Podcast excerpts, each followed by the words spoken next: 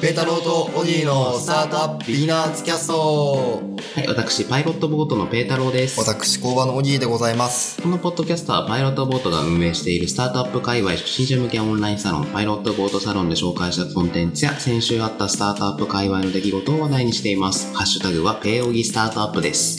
よろしくお願いしますはい。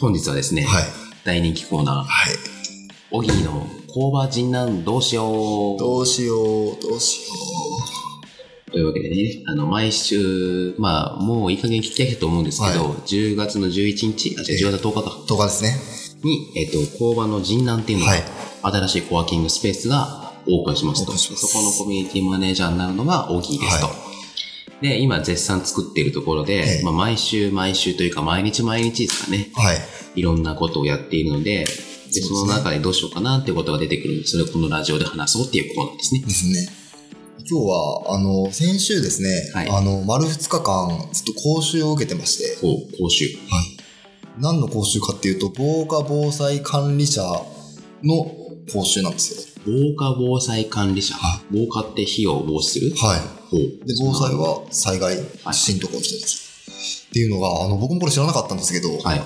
の建物をオープンするじゃないですか、はいで飲食店だったら飲食責任者になるじゃないですか、はいはいでこ、まあ、コワーキングスペースかオフィスだったら、いオフィスのなんかあの総務の人とかはいがそこの責任者になるんですよね、えでコワーキングスペースだったらそこはコミュニティマネージャーが責任者になるわけですよー、まあそりゃそうだろうその責任者はあのオープン前までにはいどうやって例えば火事が起きた時に逃げるかとか、はい地震が起きた時にどうやってみんなを助けるとか、はいはいはそういうのを、あの、計画を立ててはい作んなきゃいけないと。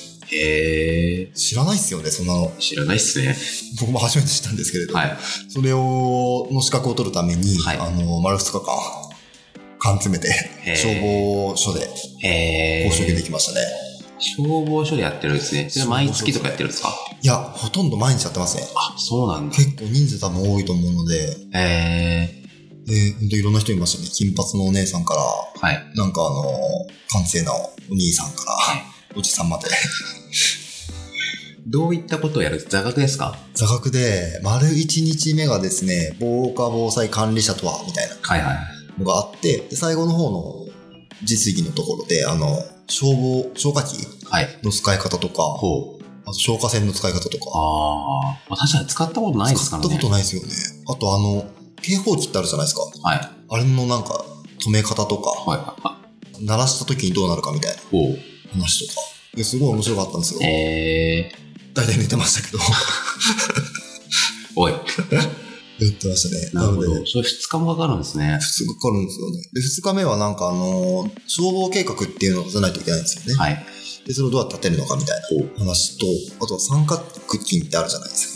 三角形三角巾って白い布なんですけど、はい。なんかそれで応急処置とかをどうするかみたいな。ああ。骨折なるした人がいたら、どうやるのかみたいほどなはいはい。話とか、っていうのをやってまし結構大変ですね。た。結構大変なんですよね。今までと違う頭の使い方したなと思って。なるほど。で、僕管理者の講習取れました。はい。それは講習受けたら、そのなんか認定証みたいなのもらえるんですそうかなんですよ最後に効果測定っていうテストがあって、はいはい。でそれで、もう合格するともらえるっていうおーテストですね。っていうのをやってきた。で、やってきました。まず最初にやらないといけないのが、はい。あの、消防計画作るっていうところなんですけど、はいその中で自衛団を作るっていうのがあって、自衛団。火事が起きた時にはい誰が何をやるのかみたいほなのを決めてう。、ほう。で、それを決め、なんか役割決めたら、あの、実際に避難訓練とかあるじゃないですか。はい。消防訓練とか。はそれの日付を決めないといけないっていうのが最初の仕事ですね。い。なるほど。自衛団ってな何人ぐらいいるんですか自衛団の役割は4つあるんですよね。はい。あの、火を消す人消す人、と、あと避難こっちですよとかって誘誘導導すするる人。人。で、あとは、なんかあの、怪我した人を助ける人はい。と、あとは連絡する人ですね。ほう。この4つの役割を誰かしらに当てないといけないって。じゃあ、それ最低4人いるってことですね。いや、1人で全部やっても、あ、一人でやってもいいのけど4人いた方がいいよっていう水準ですね。うんなるほどね。まあ、そりゃそう。そうですよね。もう、まのとみさんにもお手伝いしていただくことがあるかもしれないんで。あそう、そうですね。そうそもそもあれじゃないですか。コワーキングスペースって、まあ、オギーも含めて全員がいつもいるわけじゃないじゃないですか。はい。これまで難しいところですね。いや、難しいですね。なので、そこにいる人みたいな感じになるんでしょうね。まあそうですね。受付やってる人が火を消すみたいはいはい。まあでも確かに、消火器ぐらいは使えた方がいい気がしますよねな。。そうですよね。はい。なんか、使い方わかんないですよね。初めて知りました、僕も。なんか線引っこ抜いてはい。押すんじゃないですか。そうなんですよ。でも、線を引っこ抜いた瞬間に、はい圧が抜けるじゃないですか。はい。まあ、なので、なんかどんどんすぐ使わないと弱まるらしいんですあーなよ。るほどね。なので、なんかあの火のそばに行ってから線を抜くとか。あ線を抜いた状態で持ってかない方がいいらしいですね。あ、なるほどね。結構冷静に使わなきゃいけないですね。そうなんですよね。びっくりしました、ね。なんかこの間、9月の1日とかだったと思うんですけええど、9月1日って防災の日じゃないですか。はい。あれそうですよね。そうですね。で、まあ、その前後で、町のなんか、防災訓練みたいなのやってて、子供たちが消火器だったか消火放射とか忘れましたけど、うん水バーみたいなことやってて、えいー、やあれいいなと思いました。そうっすよね。消火栓もめっちゃ面白いんですよ。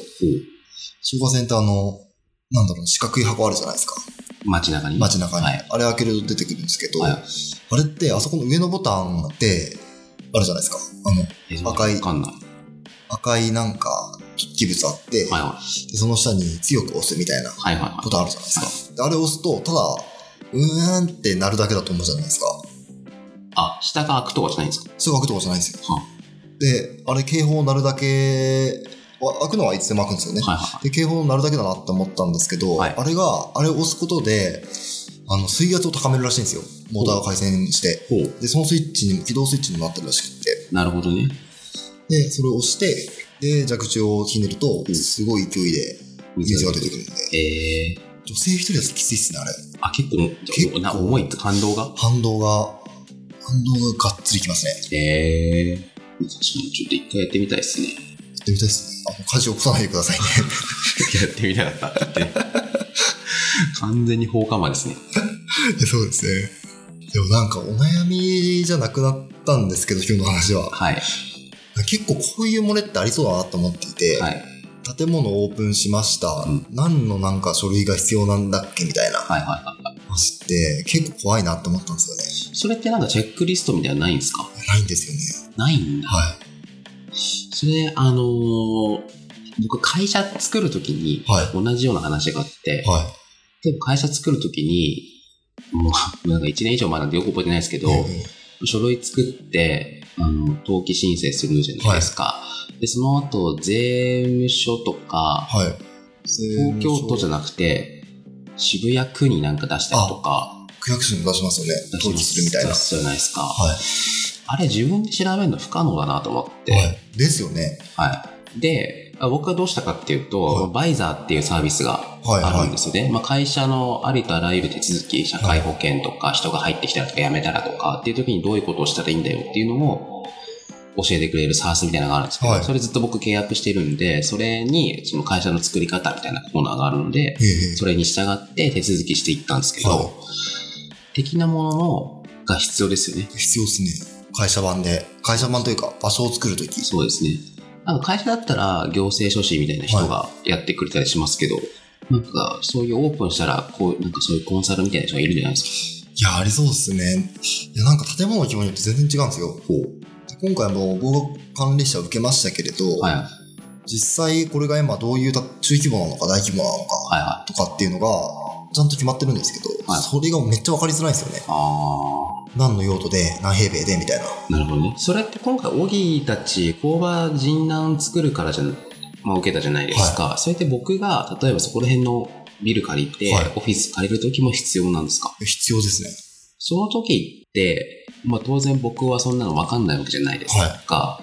それどうやって調べたりするんですかねそういう時に、いや知らないですけど、その、いや作る場が、会社出るんだったらこういうのが必要だよみたいな、作る場がっていうか、は工場が教えてくれたりしたら超便利い。いや、超便利ですね。オフィス仲介する人たちがね。そうですね。いや、間違いない。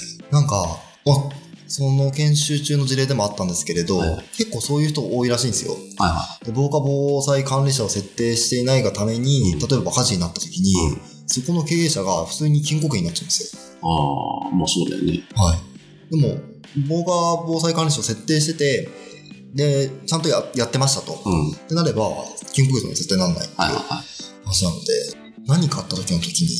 いや、本当ですよね。新サービスできました ね。新サービスできましたね。え、でもないわけないと思うんで、そうですよ。今かしらどうしてるんですかねわかんないですけど。工場を出てくときにはい。の講習みたいな、確かに。チェックリストみたいな、いいですね。あったらいいかもしれないですね。いいかもしれないですね。オフィス探しはこれとこれを押さえとけみたいな。 そうですね。めっちゃいいじゃないですか。めっちゃ検索されそう。読みますよね。普通に UI よかったら、なんか、っていう、じゃあ新サービスがまたできました。できました。このコーナー結構新サービスできますよね。 そうですね。本当に困ってるから。 ニーズがわかる。ニーズがわかるかはい。というわけで、ら。はい。今日は工場の新サービスが開発されたということで、この辺ではい。お別れしたいと思います。それでは皆さん、さようなら。さよなら。